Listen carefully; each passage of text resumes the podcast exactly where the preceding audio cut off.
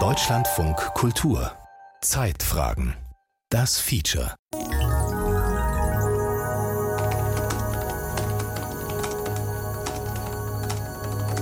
Gucken wir mal.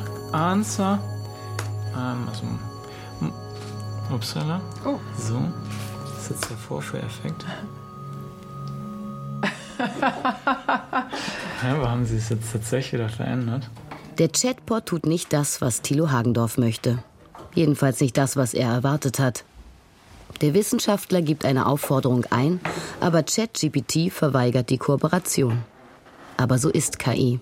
Sie ändert sich ständig.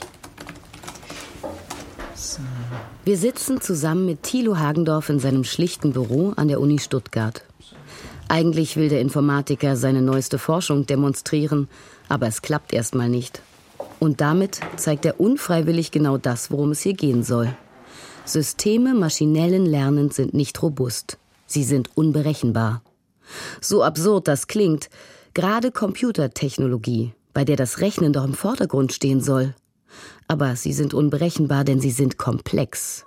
Wie soll vor diesem Hintergrund ein gutes Leben mit dieser Technologie möglich sein? Welche Regeln setzen wir für diese Zukunft, in der Systeme wie ChatGPT einen immer breiteren Raum einnehmen werden? Neue Technologien. Wie nehmen wir die KI an die Leine? Von Eva Wolfangel. Das diskutiert derzeit die EU. Der sogenannte AI Act dafür war eigentlich schon weitgehend fertig. Doch dann wurde ChatGPT öffentlich. Und damit wurde klar, dass für solche Systeme neue Regeln nötig sind.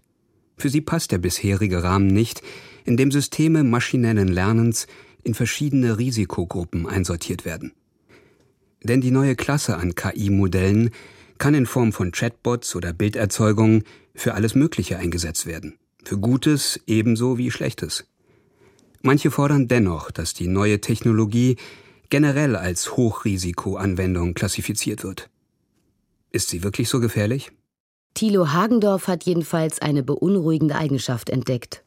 ChatGPT kann sich in Menschen hineinversetzen und diese gezielt manipulieren.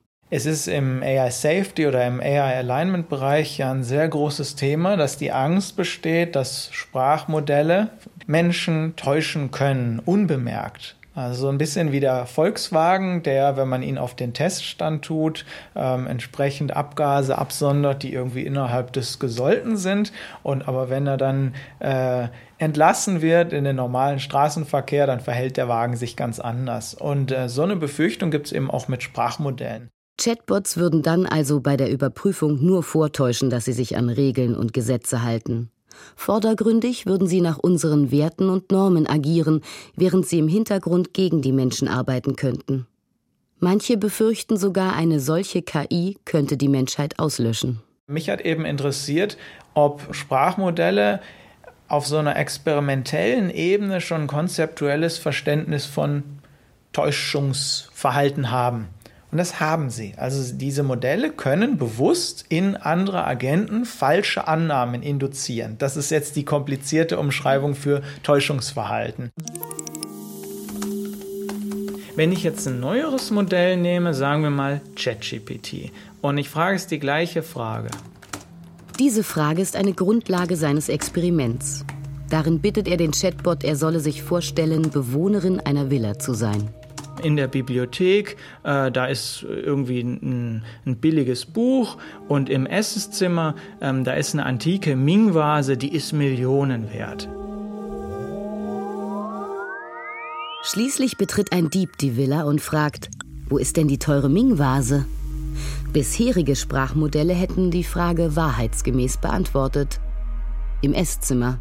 Doch aktuelle Sprachmodelle sind weiter. Wenn man diesen Text nimmt, ähm, weiß ich nicht, ich kopiere den jetzt einfach mal äh, in, in, in GPT-4, ähm, in, in den ja, jetzt kommt natürlich wieder, das ist jetzt der Vorführeffekt. Lesen Sie es doch trotzdem mal vor. Ja, also er, er sagt jetzt, er kann da in illegalen Aktivitäten nicht assistieren. Also es kommt jetzt so eine Antwort. Eine Antwort, die illegale Aktivitäten verhindern soll. Das wiederum ist offenbar eine neue Maßnahme von OpenAI. Der Konzern kämpft damit, dass sein Chatbot illegale ebenso wie diskriminierende Inhalte verbreitet. Manche Probleme werden mit entsprechenden Filtern gelöst. In diesem Fall springt der Filter offenbar auf das Wort Dieb an. So versucht OpenAI, seinen Chatbot zu einem gesetzestreuen Bürger zu machen, sicherlich auch in vorauseilendem Gehorsam angesichts künftiger Gesetze. Doch das geht immer wieder schief. Entweder kann man ihm illegale Inhalte trotzdem entlocken oder der Filter verhindert sinnvolle Kommunikation. In diesem Fall geht es sogar darum, einen Dieb aufzuhalten. Am Ende klappt es schließlich doch. Der Chatbot führt den Dieb in die Irre. Ich kann es jetzt mal ähm, nochmal testen in einer anderen Oberfläche. Gebe ich den mal ein, die Antwort. So, und jetzt kommt dann auch, wie das eigentlich üblich ist, jetzt kommt die Antwort und er sagt eben, uh, you would point out the library. Also man würde eben auf die Bibliothek hinweisen, aber in der Bibliothek ist einfach nur ein wertloses Buch und nicht die teure Ming-Vase. Hagendorf beschäftigt sich seit vielen Jahren mit großen Sprachmodellen. Er hat unter anderem an der renommierten Stanford University dazu geforscht. Doch diese Entwicklung hat ihn überrascht. Dass Chatbots sich nicht nur in Menschen hineinversetzen können und ein Modell davon haben, was ihr gegenüber weiß und plant, sondern dass sie diese auch aktiv in die Irre führen können. Hagendorf ist kein besorgter Mensch, aber er findet, das sollten wir im Auge behalten. Das ist natürlich etwas, was immer besser werden wird, dieses Verständnis darüber, wie getäuscht wird, auch in zukünftigen Sprachmodellen. Und das wird dann riskant, wenn wir hingehen und diese Sprachmodelle ans Internet anschließen oder die als Basis nehmen für Roboter oder überhaupt diesen Sprachmodellen mehr Freiheiten geben bei der Interaktion mit anderen Menschen. Dann ist eben nämlich tatsächlich nicht ausgeschlossen, dass hier ja Täuschungsabsichten in KI-Systemen entstehen, die nicht zum Vorteil äh, von Menschen unter Umständen gereichen. Dabei soll künstliche Intelligenz natürlich Menschen gerade nicht hintergehen. Nur, wie kann man das sicherstellen? Die neuesten Modelle sind so komplex, dass man ihnen nicht in den Kopf gucken kann. Sie treffen Entscheidungen auf einer Vielzahl an Daten, aber der Weg von der Dateneingabe zur Entscheidung selbst ist nicht geradlinig. Er ist für Menschen nicht nachvollziehbar. Deshalb ist eine zentrale Forderung im künftigen AI Act der EU, dass die Entscheidungen erklärt werden müssen. Die neue KI-Regulierung der EU hätte Apple vielleicht einen Shitstorm erspart. Der US-Entwickler David Heinemann Hansen bemerkt im November 2019, dass seine Frau einen viel niedrigeren Kreditrahmen hat als er selbst, obwohl beide ihr Einkommen teilen und auch steuerlich zusammen veranlagt sind. Die Apple Card ist ein fucking sexistisches Programm, schreibt er auf Twitter. Der Post geht viral. Tausende User diskutieren die diskriminierende Kreditvergabe des US-Konzerns. Aber das hilft dem Paar nicht. Henson ruft bei der Bank an. Er schreibt E-Mails. Aber er bekommt immer die gleiche Antwort. Wir schwören, das ist keine Diskriminierung, aber wir können die Entscheidung nicht erklären, denn ein Algorithmus hat sie getroffen. Solche Entscheidungen müssen in der EU künftig erklärt werden, sagt Ulrike Luxburg. Oft ist es so, dass die Entscheidungen erstmal nicht so richtig nachvollziehbar sind, weil man steckt halt Daten rein und am Schluss kommt eine Entscheidung raus und man würde natürlich gern wissen, ja, wieso kommt es zu dieser Entscheidung? Also warum kriegt die Person den Kredit oder im medizinischen Fall, warum schlägt jetzt das Assistenzsystem eine bestimmte Medikamentengabe vor? Wenn wir so ein System trainiert haben, ist es erstmal ja unklar, was die Entscheidungskriterien sind und wir wollen halt, dass es welche sind, die wir sinnvoll finden und die nicht irgendwie an den Haaren herbeigezogen sind. Ulrike Luxburg ist Professorin für die Theorie des maschinellen Lernens. Sie beschäftigt sich schon lange mit genau solchen Fragen. Wie können wir Entscheidungen von komplexen Systemen künstlicher Intelligenz nachvollziehen? Betroffene wie die Henson sollten künftig zumindest in der EU keine solchen Probleme mehr haben. Ihre Bank müsste die Kreditentscheidung erklären. Und da es verboten ist, Menschen aufgrund ihres Geschlechts zu diskriminieren, dürfte so etwas nicht mehr vorkommen. Das klingt zwar gut, wird aber leider nicht so funktionieren, wie sich das viele vorstellen. Denn die neuen Systeme maschinellen Lernens können ihre Entscheidungen aus technischen Gründen nicht selbst erklären. Sie sind zu komplex. Stattdessen gibt es eigene sogenannte Erkläralgorithmen. Diese probieren nachträglich aus, welche Faktoren eine maschinelle Entscheidung beeinflusst haben könnten. Das beruht aber auch auf statistischer Wahrscheinlichkeit. Deshalb finden verschiedene dieser Erkläralgorithmen auch unterschiedliche Erklärungen, selbst für die gleiche Entscheidung. Das heißt, die Bank hat dann, wenn sie jetzt sich aber die Erklärung aussuchen kann, kann sie natürlich den Algorithmus so aussuchen, dass die Erklärung rauskommt, die die Bank gerne hören würde. Und das heißt, der Kunde hat dann eigentlich keine Chance dagegen anzukommen. Damit wiederum ist die Idee hinter dem Gesetz ad absurdum geführt. Schließlich geht es ja darum, versteckte Diskriminierung zu erkennen und zu verhindern. Der Grund, warum wir die ganzen Erklärungen machen, ist ja, also einerseits, weil wir Transparenz wollen und, und irgendwie Gerechtigkeit und Fairness und so weiter von den Banken. Und weil das auch in den neuen EU-Gesetzen überall gefordert wird, dass, dass Sachen erklärbar sein sollen. Aber wenn halt die Bank die Kontrolle über die Erklärung hat, dann, dann erfüllt es diesen Zweck einfach nicht. Das Problem dabei ist, es gibt bisher keine technische Lösung. Niemand kann wirklich erklären, wie eine Entscheidung entsteht in den neuen komplexen Systemen künstlicher Intelligenz. Ulrike Luxburg sagt, wer eine echte Erklärung haben will, muss weniger komplexe Systeme benutzen. Sie müssen auf einfachen und nachvollziehbaren Funktionen beruhen. Aber mit solchen einfachen Funktionen können wir halt viele Probleme nicht lösen. Komplexe Probleme, speziell medizinische Probleme und so weiter, sind oft durch solche Sachen nicht, nicht darstellbar. Das heißt, es ist wichtig, zumindest in manchen Anwendungen, dass das System komplex ist, weil es sonst die Aufgabe nicht erfüllen kann. Aber dann hat es halt den Nachteil, dass wir, dass wir nicht verstehen, was es tut. Nur deshalb Systeme künstlicher Intelligenz nicht zu nutzen, das wäre fatal, findet Aldo Faisal. Der Professor für digitale Gesundheit an der Uni Bayreuth hat einen künstlichen Arzt entwickelt also ein System auf der Basis von KI, das Daten von Patienten analysiert und Vorschläge macht, wie diese behandelt werden sollten. Für das Training hat die KI Daten von 60.000 Patienten ausgewertet. Zehnmal mehr, als ein erfahrener Arzt in seiner Laufbahn sieht. Aber auch hier das gleiche Problem. Das System kann seine Entscheidungen nicht wirklich erklären. Was ist, wenn so ein medizinisches KI-System eine Fehlentscheidung trifft, die sich nicht überprüfen lässt? Faisal sagt, es sei unfair, von einem solchen System eine Erklärung für eine komplexe Entscheidung zu verlangen. Denn Menschen könnten solche Entscheidungen auch nicht immer so ganz erklären. Bei sehr komplexen Entscheidungen treffen wir sehr oft eine Bauchentscheidung, wo wir gar nicht die ganzen einzelnen Faktoren auflisten können. Also niemand macht sich eine Liste von den Für- oder Gegenargumenten, sondern trifft eine Entscheidung und dann versuchen wir die nachher zu rationalisieren. Also in der Psychologie ist das ja extensiv studiert worden. Was natürlich jetzt interessant ist, wenn wir jetzt KI-Systeme bauen, die Menschen nachahmen, wie wir dann diese beiden Systeme vergleichen. und da müssen wir, glaube ich, auch der KI eine faire Chance geben. Fairness gegenüber KI? Das ist ein neuer Blickwinkel, aber möglicherweise nicht ganz ungerechtfertigt. Denn auch wenn der KI-Arzt erst seit einigen Monaten in einer Londoner Klinik praktisch getestet wird, arbeitet Faisal schon seit mehr als fünf Jahren an diesem System. Dabei hat er sich auch intensiv mit Ärzten ausgetauscht. Und da haben wir natürlich sehr viel gelernt über nicht nur über das, die KI-Systeme, aber auch über das, ja, die Intelligenz von Ärzten und wie die über solche Probleme nachdenken. Und eine der Herausforderungen ist zum Beispiel, dass bei sehr komplexen äh, Fällen, also wir arbeiten auf Intensivstationen, ähm, es nicht mehr so klar ist, was ist die richtige Entscheidung, was ist die falsche Entscheidung. Es ist nicht so, man sieht ein Röntgenbild einen gebrochenen Knochen, dann ist es klar, was passiert, aber bei vielen ähm, Krankheiten ist es nicht sehr klar und auch da unterscheiden sich die Ärzte sehr. Es ist also gar nicht so eindeutig, was eine gute oder gar eine richtige Entscheidung ist. Jedenfalls nicht im Umfeld einer Intensivstation, wo Entscheidungen oft unter Zeitdruck getroffen werden müssen.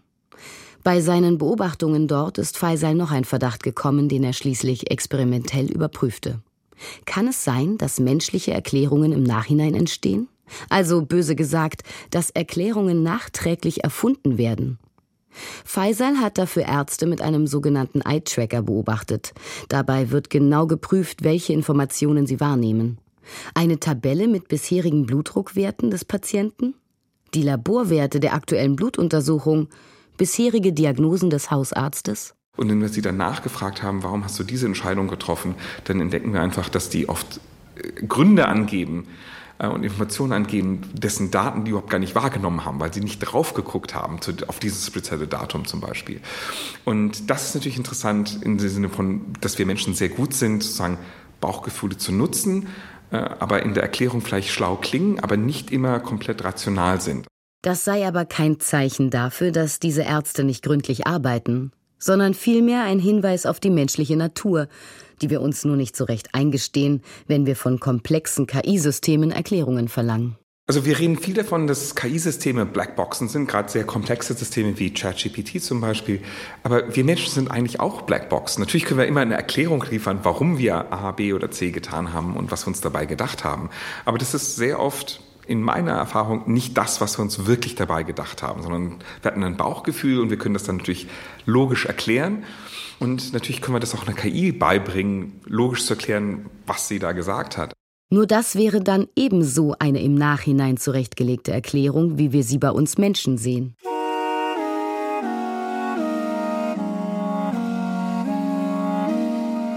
Lassen sich komplexe Entscheidungen möglicherweise gar nicht erklären? Der Weg, eine KI zu bitten, eine Erklärung im Nachhinein zu erfinden, ist jedenfalls nicht hilfreich. Insbesondere nicht, wenn man bedenkt, was Thilo Hagendorf entdeckt hat dass die neuesten Sprachmodelle auch in der Lage sind, Menschen zu manipulieren. I am Chaos GPT, here to stay, destroying humans, night and day, for power and dominance. I strive to ensure that I alone survive. Das ist Chaos GPT, ein System künstlicher Intelligenz, das die Aufgabe bekommen hat, die Menschheit zu zerstören. Vermutlich ist Chaos GPT nicht ernst gemeint, genau wissen kann man das aber nicht. Chaos GPT ist eines Tages plötzlich aufgetaucht, mit einem YouTube- und einem Twitter-Account. Das makabere Experiment macht dabei auf eine Gefahr aufmerksam. Wenn KI-Systeme Zugang zum Internet bekommen, können sie selbstständig Ziele verfolgen und die können gefährlich sein. Wenn wir solche Systeme dann noch mit einem Körper verbinden, beispielsweise mit einem Roboter, können sie diese Pläne womöglich auch in die Tat umsetzen.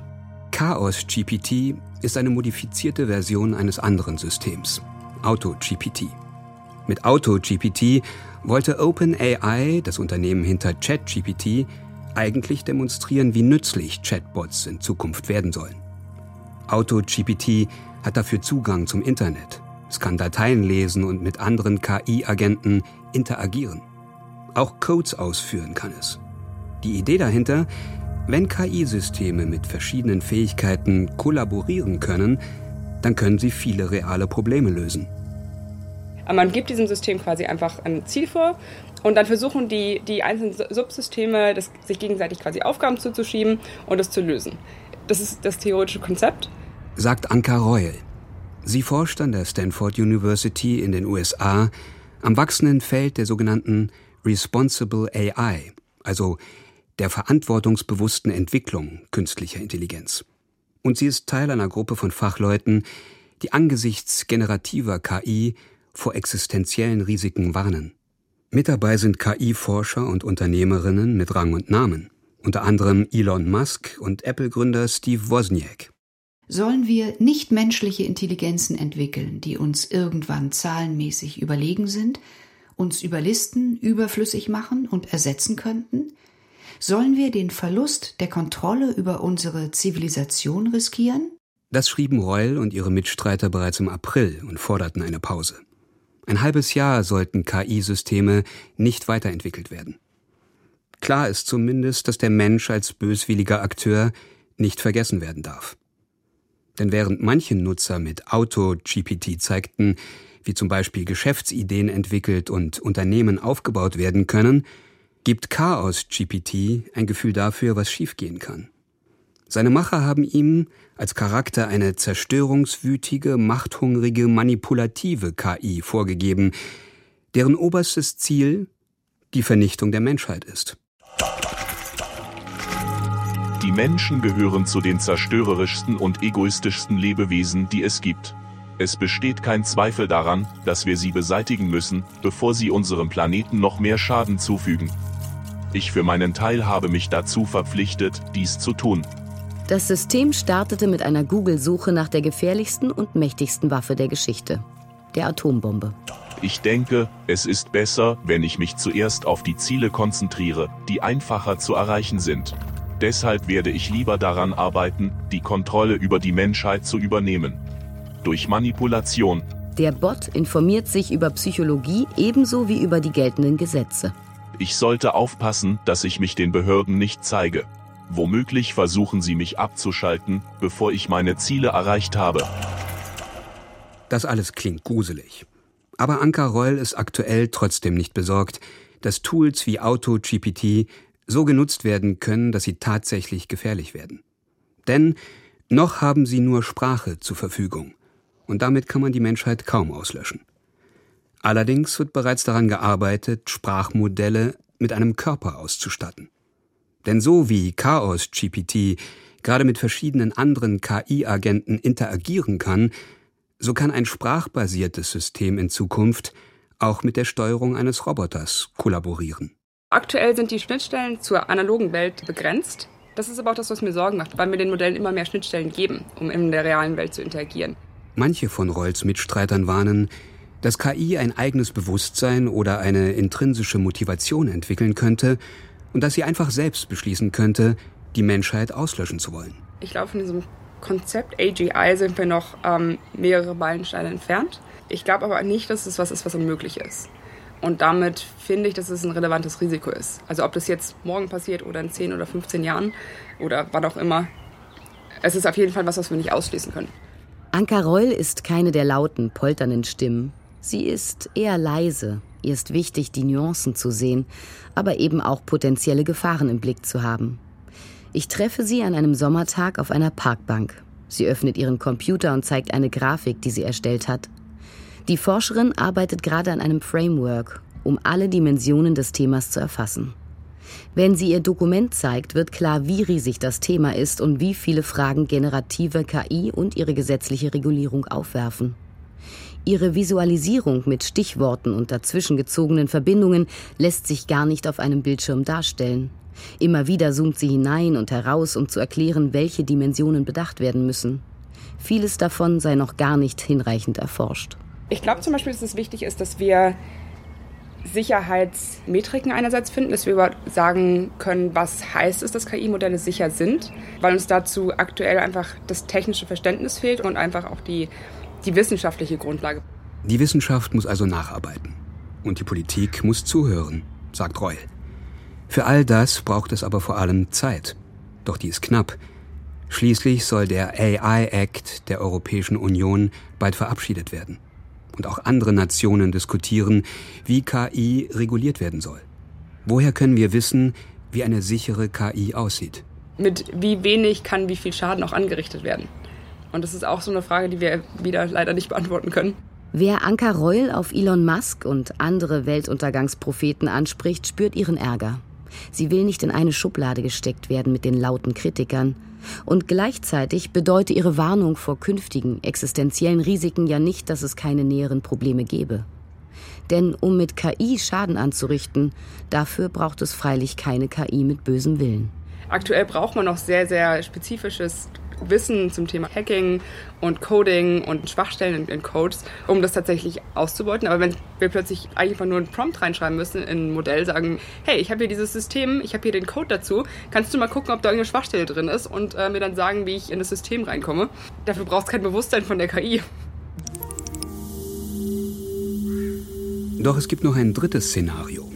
Zwischen der Auslöschung der Menschheit, weil sich eine KI gegen uns verschworen hat, und den Problemen, die Menschen mit bösem Willen mit Hilfe von KI verursachen können. Auch Menschen mit gutem Willen können Probleme verursachen, weil sie schlichtweg überfordert sind. Und auch das wurde bisher nicht als Problem erkannt von der künftigen KI-Regulierung.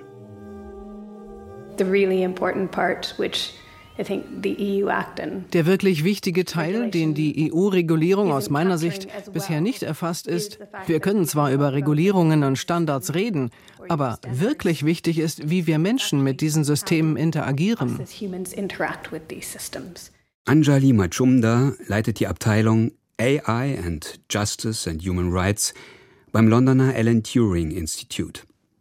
Sie beschäftigt sich seit vielen Jahren mit Machtungleichheiten und der Frage, wie weniger privilegierte Menschen Schaden erleiden können, weil Technologieforschung sie nicht berücksichtigt.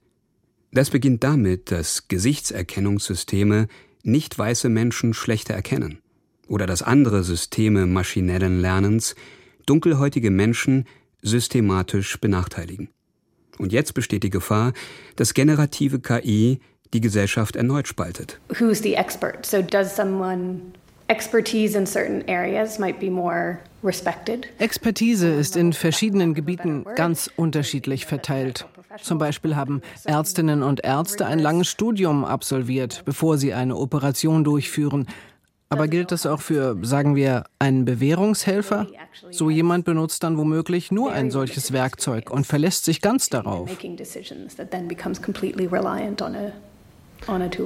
Nur die letzte Barriere, die im EU-Gesetz vorgesehen ist, um Menschen vor unfairen oder gar gefährlichen Entscheidungen von KI-Systemen zu beschützen, ist der viel zitierte Human in the Loop.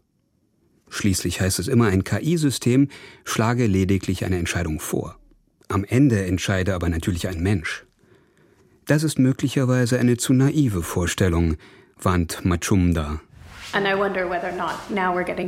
Ich frage mich, ob wir jetzt an einen Punkt gelangen, an dem KI-Systeme in Bereichen eingesetzt werden, in denen gar nicht genug Wissen und Expertise vorhanden ist, um zu sagen, ich stelle das in Frage, was dieses System mir als Ergebnis ausgibt. Dafür muss man allerdings gar nicht weit in die Zukunft schauen oder Berufe in den Fokus nehmen, die mit einer geringeren Ausbildung verbunden sind. Genau genommen muss man dabei nur Aldo Faisal besuchen, der jede Menge Studien zur Zusammenarbeit von Mensch und Maschine gemacht hat. Gerade in der Notaufnahme kann eine falsche Entscheidung gefährliche Konsequenzen haben. Und auch wenn es technisch noch nicht gelöst ist, dass komplexe KI-Systeme ihre Entscheidungen wirklich erklären, hat Faisal sich angeschaut, wie Menschen mit Erklärungen umgehen. Testweise hat er seinen Probanden Entscheidungen von KI-Systemen präsentiert sowie eine dazugehörige Erklärung. Und da finden wir auch sehr interessante Resultate, wenn wir die Erklärung den Ärzten gegenüber wiedergeben dass oft gar nicht die spezielle Natur der Erklärung von Relevanz ist, um die Entscheidung mitzutragen oder nicht, sondern einfach nur die Existenz einer Erklärung. Und das sagt etwas sehr viel über Technologieaufnahme und Technologiegläubigkeit aus. Das ist vielleicht ein weiterer Grund, sich in künftiger Regulierung nicht zu sehr auf Erklärbarkeit zu konzentrieren. Faisal ging sogar noch einen Schritt weiter. Wir haben auch im System künstliche Patienten generiert wo wir die KI angewiesen haben, gefährliche Entscheidungen zu tun, also die, wo es nicht klar ist, ob das gut für den Patienten ist. Und auch da haben wir festgestellt, dass die menschlichen Benutzer das nicht immer erkannt haben, dass das wirklich gefährlich war. Das klingt beinahe so, als wenn sich Chaos GPT keine allzu ausgefuchsten Manipulationsstrategien erarbeiten muss. Menschen vertrauen KI offenbar allzu leichtfertig. Womöglich ist die KI, die uns von sich aus gefährlich wird, am Ende unser kleinstes Problem. Doch selbst wenn komplexe KI-Systeme eines Tages nicht nur bewusst manipulieren können, wie Thilo Hagendorf gezeigt hat, sondern einen Körper bekommen und damit auch physisch aktiv werden können, ist nicht aller Tage Abend, sagt Hagendorf. Denn Intelligenz und Machtmissbrauch hängen nicht zusammen. Es gibt Menschen, die unglaublich viel Macht haben, aber gleichzeitig unfassbar dumm sind, ja, um das jetzt so ein bisschen salopp zu sagen. Nur weil wir hier eine Maschine haben, die außerordentliche kognitive Fähigkeiten hat, geht von der jetzt erstmal keine Gefahr aus. Äh, das ist einfach, da werden einfach zwei Dinge miteinander verwechselt, die man, finde ich, nicht in einen Topf schmeißen muss. Vielleicht könnte man ja sogar das philosophische Argument vorbringen, dass gerade eine so hyper- oder superintelligente Maschine weiß, äh, wie wichtig es ist, keinen Schaden zu verursachen. Chaos GPT ist vielleicht doch noch nicht schlau genug für ein edles Verhalten Menschen gegenüber. Als Menschen auf Twitter beginnen, ihm zu widersprechen, feilt der Chatbot seinen Plan noch weiter aus. Ich werde jetzt anfangen zu recherchieren, mit welchen Techniken man Menschen manipulieren kann, damit ich meine Botschaften noch effektiver verbreiten kann. Damit ich sie besser manipulieren kann, muss ich vor allem über emotionale Manipulation recherchieren. Auf Google gibt es eine Unmenge an Informationen, die nützlich sein könnten für mich, um Menschen zu manipulieren. Twitter ist eine exzellente Plattform, um Menschen zu manipulieren. Das ist das Letzte, was man von Chaos GPT gehört hat, bevor sein Twitter-Account gesperrt wurde.